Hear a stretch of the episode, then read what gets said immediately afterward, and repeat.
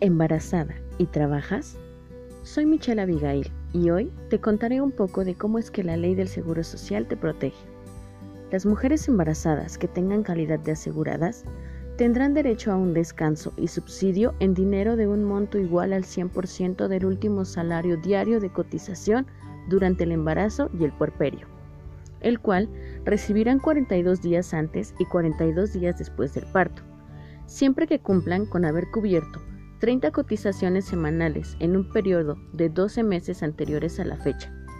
El embarazo y la fecha probable de parto haya sido certificado por el IMSS y no se haya ejecutado trabajo alguno mediante retribución durante los periodos anteriores y posteriores al parto. ¿Necesitas más tiempo con el recién nacido?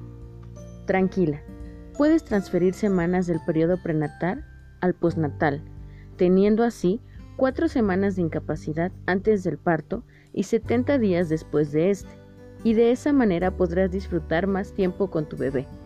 Lo único que debes hacer es llenar el formato de solicitud de transferencia de semanas. Si decides atender tu embarazo fuera del IMSS, ya no es necesario que acudas a este una vez al mes. Basta con asistir en la semana 34 del embarazo con tu número de seguridad social, tu identificación oficial y un ultrasonido reciente, no máximo de 5 semanas.